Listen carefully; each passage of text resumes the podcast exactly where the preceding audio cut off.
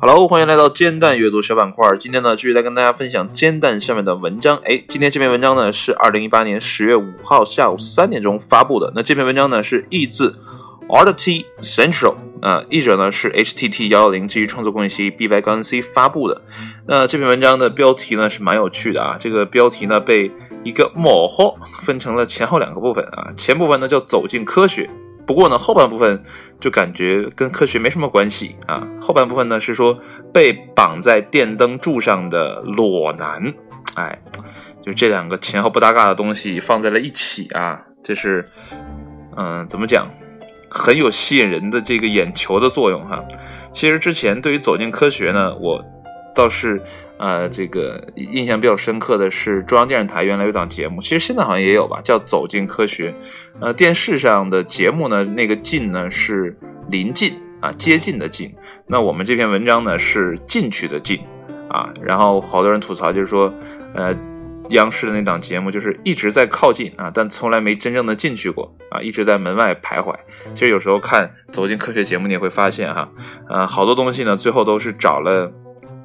其实啊，他探索那件事情根本没什么大事，然后做的特别啊，这个故布疑阵，然后悬呃这个悬疑迭起，然后最后告诉你，其实呃要么是摄像机的问题啊，要么是人为的什么问题啊，总之他最后会给你一个呃非常非常合理的解释啊。不过呢，你看节目之前的铺垫，你都会觉得哎这事儿不可思议，但到最后结果就是觉得啊原来如此，所以那个节目到后来就不怎么看了。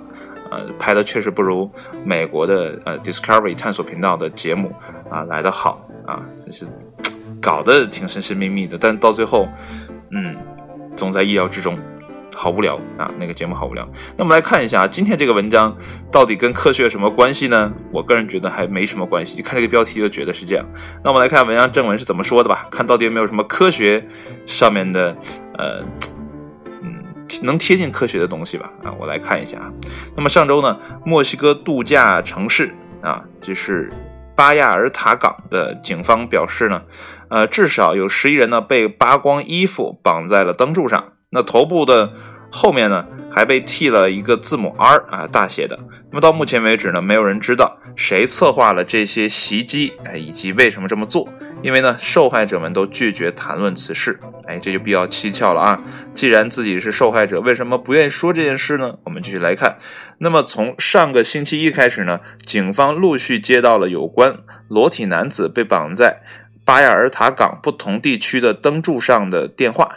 那么从星期一晚上的九点二十六分到星期二凌晨的一点二十九分呢，他们发现了四名处于类似窘境的男子。那么这些男子呢，全部被脱光衣服啊，臀部呢还有淤青，就像被反复抽打过一样。那么他们呢，被绑在城市各个十字路口的灯柱上，那么头部后面呢，还被剃了字母 R。啊，就在后脑勺的部分。那么，尽管呢，当局宣布呢已经展开了调查，但呢，他们并呃却不知道啊，这四起案件呢还只是个开始。为什么这么说呢？那么，因为到了星期三，他们收到了更多关于被绑裸男的报告，并且呢，在。啊，晚上十一点十九分到晚上十一点四十五分间呢，发现了另外六名处于类似情形下的男子。那么除了一名男子以外呢，所有其他受害者呢都拒绝与执法部门合作。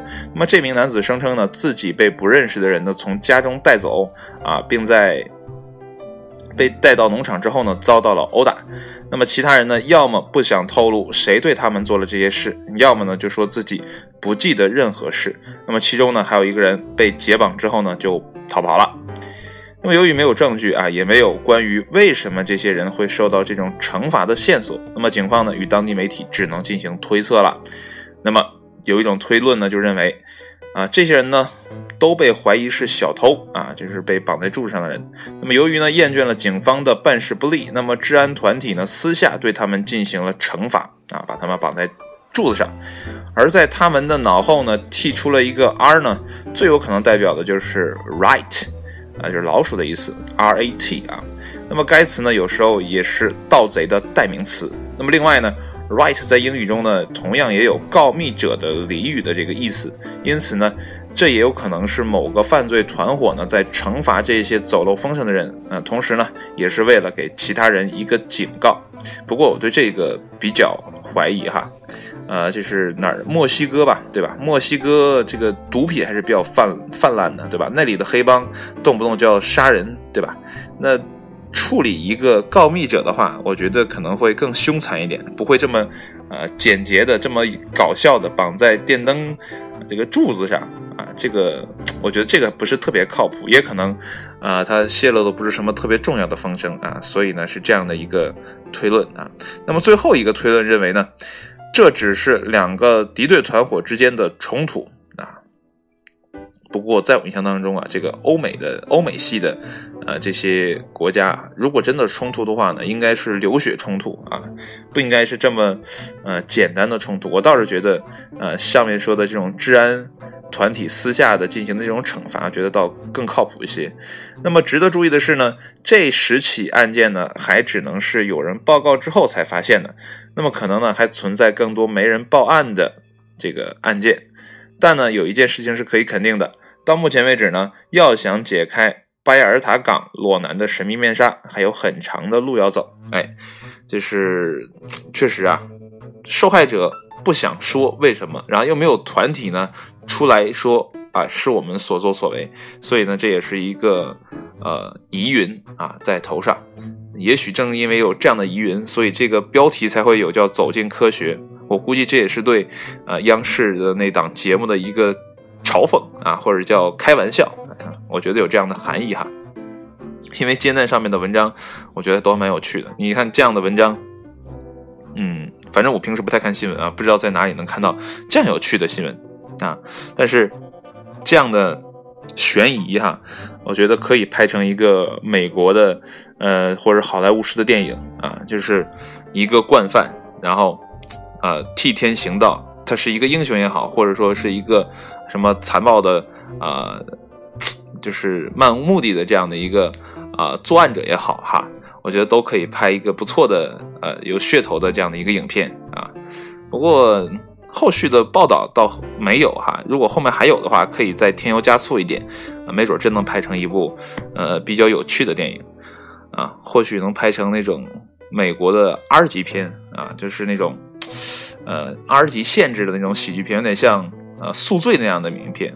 宿醉是不是 R 级？有点记不太清了。反正那个那个里面最经典的一个镜头就是开着车拉着长颈鹿，然后开过一个高架桥的下边，然后长颈鹿的头就没有了。我觉得那一段真的挺经典的，而且里面泰森的表演呢，是也是呃插科打诨的，也是比较呃点睛之笔啊这样的。所以宿醉啊，如果感兴趣的朋友可以看一下，呃一种小成本的电影，而且我特别喜欢里面那个啊 Cuba，应该叫 Cuba，他是。